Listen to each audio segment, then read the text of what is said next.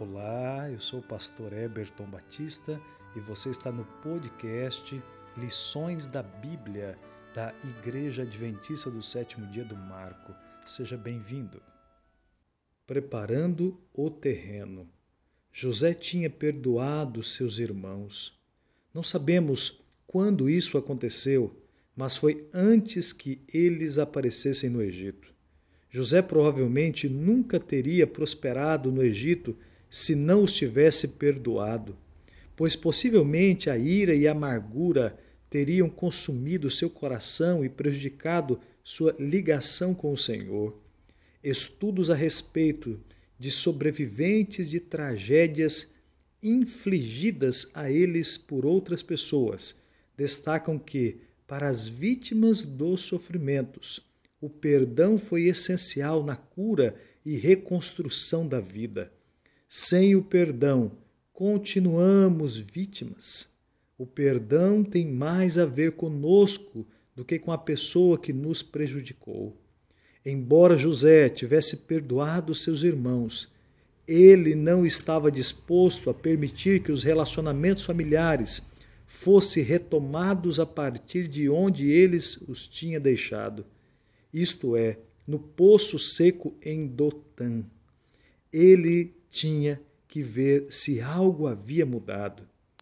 A comunicação ocorria por meio de um intérprete e, portanto, os irmãos de José não sabiam que ele podia entendê-los.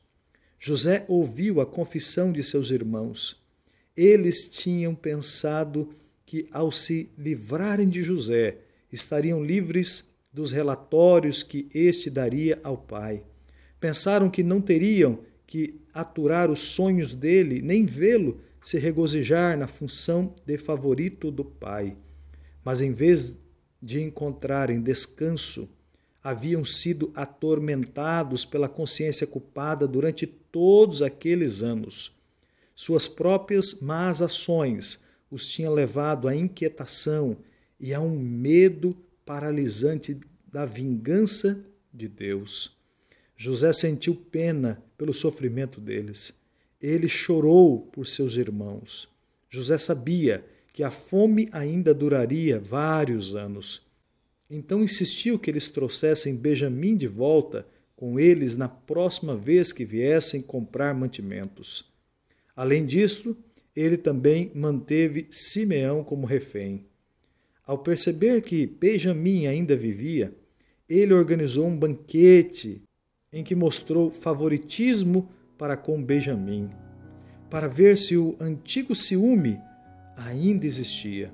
Os irmãos não demonstraram ciúmes, mas José conhecia a astúcia deles, pois tinham enganado uma cidade inteira, Gênesis 34, 13, e imaginava que tinha mentido para o pai a respeito do seu destino, Gênesis 37, verso 31 a 34 por isso, José planejou mais uma importante prova. Gênesis 44. O que José sentiu a respeito do perdão dado aos irmãos? O que isso nos ensina?